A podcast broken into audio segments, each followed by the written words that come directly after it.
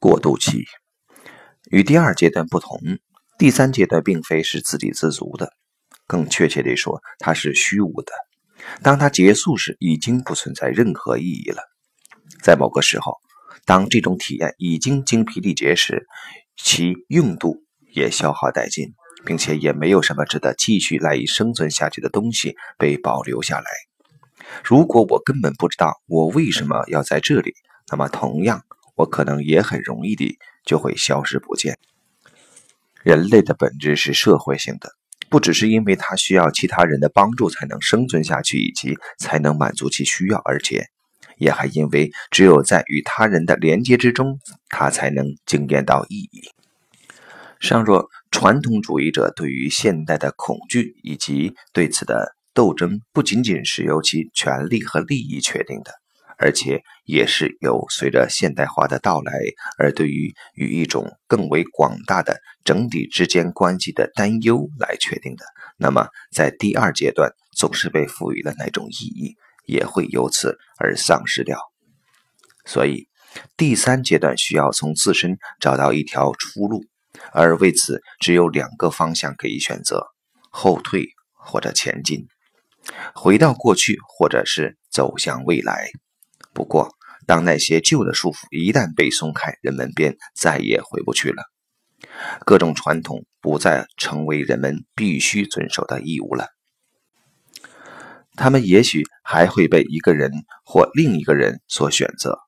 你在第三阶段，不只是可以选择成为无神论者和放纵无节制的欲望，而且也可以选择成为虔诚的天主教徒和保持贞洁地走向婚姻。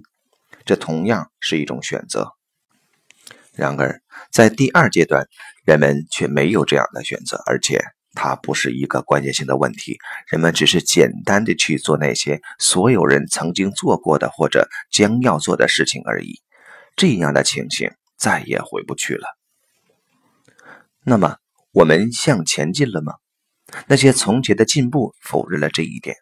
对于他们而言，所谓的个人的独立自主是神圣不可侵犯的。即使痛苦依旧还是这样明显，即使不能够忽视这个自我的社会无法长期的具备生存的能力，每一种质疑都被他视为倒行逆施，视为曾经取得的进步向老旧时代的倒退。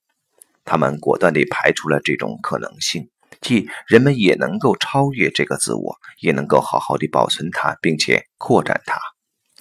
一旦意识发展到了成熟的第三阶段，那么先进的事物就会随之发生改变。只要是关于从第二阶段到达第三阶段的有助于这个自我的强化和成熟的所有事物，都是先进的。而如果这个阶段一旦达到，那么这种自我的防卫性就会转变为保守的执着，并加固其痛苦。当进步和启蒙运动的旗帜迎风飘扬之时，人们却抵抗每一个更宽广的进步和每一次更深层的开启。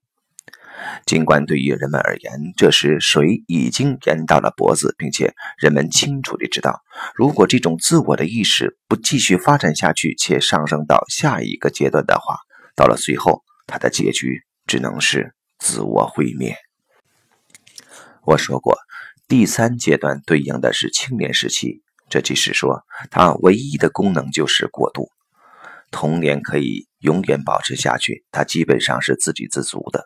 青年出现了，因为他在一个日益开放的社会当中，需要一段更长的过渡期，为了找到他自己的位置，一个不再是从前生活的继续，而是由即将到来的未来所决定的位置。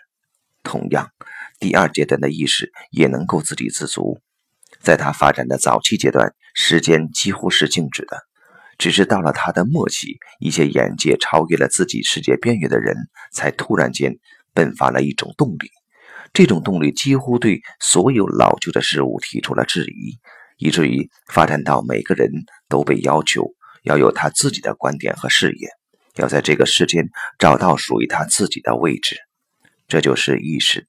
第三阶段的功能，一旦这个位置，这个自己的把自我放在第一位的位置被找到以后，意识发展的脚步就将迈入下一个阶段。